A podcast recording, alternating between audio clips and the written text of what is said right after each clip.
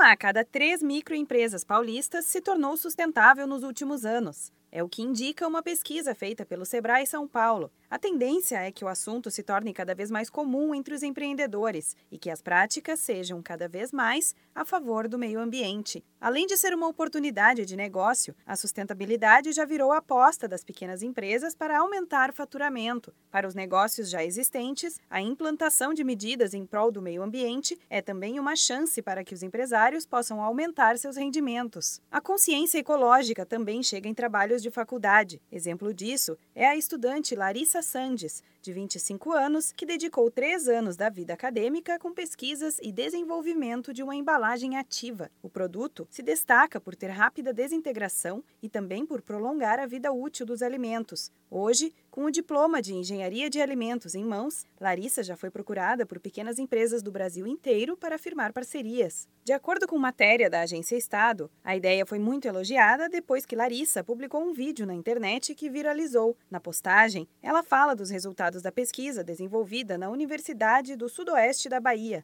As pequenas empresas que procuraram a pesquisadora tinham como principal interesse diminuir o uso de embalagens plásticas convencionais. Para quem não sabe, o plástico produzido a partir do petróleo pode demorar de 200 a 500 anos para se decompor quando descartado na natureza. O material desenvolvido por Larissa pode levar apenas dois meses neste processo, sem prejudicar o meio ambiente. Isso é possível porque a produção foi feita a partir de alimentos biodegradáveis, como amido de milho e fécula de batata.